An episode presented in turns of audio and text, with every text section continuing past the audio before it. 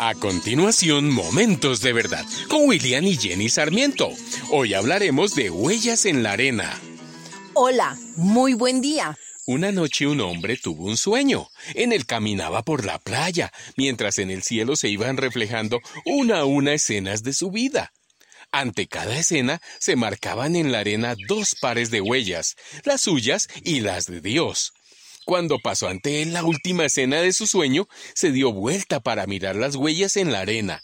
Vio extrañado y algo enfadado que en muchas ocasiones, en los peores momentos de su vida, solo había un par de pisadas. En ese instante se despertó sobresaltado. Recordó el sueño con total claridad. Claro, ya sabía lo que pasaba. Se dio cuenta de lo que había sucedido en las etapas más tristes y oscuras de su vida. Aquel pensamiento le confundió mucho y le dijo a Dios, Señor, dijiste una vez que cuando decidiera seguirte, caminarías conmigo hasta el final. Pero he visto que en los momentos más difíciles de mi vida, cuando más te necesitaba, solo estabas mis huellas en la arena. No entiendo por qué me abandonabas.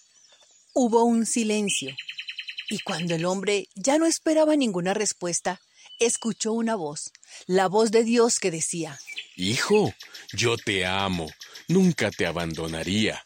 En esos momentos de sufrimiento, cuando peor lo estabas pasando, no eran tus huellas las que aparecían sobre la arena, eran las mías mientras yo te llevaba en brazos. Esta lectura le salvó la vida a Merceditas. Había tomado pésimas decisiones, eligió mal su pareja con la que tuvo cuatro hijos. Fue mucho el sufrimiento que no entendía y preguntaba siempre a Dios queriendo una respuesta. ¿Por qué a mí? ¿Por qué a mí si no le hago mal a nadie? Buscó la muerte en varias ocasiones, la última vez con su hijo más pequeño en sus brazos y los otros tres agarrados de su falda. Gracias a Dios su cobardía no la llevó más lejos. Un día, cansada de reclamar a Dios por no escuchar sus ruegos, llegó a sus manos un ejemplar ya roto y casi ilegible de este maravilloso poema. Lo leyó con ansias para conocer el desenlace, ya que el mismo reclamo que el joven le hizo a Dios, ella se lo hacía continuamente. Cuando llegó al final, solo pudo llorar y llorar mucho, y agradecer a Dios por haberla llevado siempre en sus brazos. Con el tiempo, sus hijos crecieron y hoy es abuela de siete hermosos nietos. Nada nos transmite más seguridad que saber que Dios está con nosotros. Cuando conocemos esta verdad, todo parece más fácil, porque sabemos que no estamos solos. El Padre te dice, no temas porque yo estoy contigo, no te angusties porque yo soy tu Dios, te fortaleceré y te ayudaré, te sostendré con mi diestra victoriosa Sé fuerte y sé valiente. No temas ni te asustes ante tus adversarios, pues yo, el Señor tu Dios, siempre te acompañaré. Nunca te dejaré ni te abandonaré. Dios está siempre con nosotros, con sus brazos abiertos para recibirnos.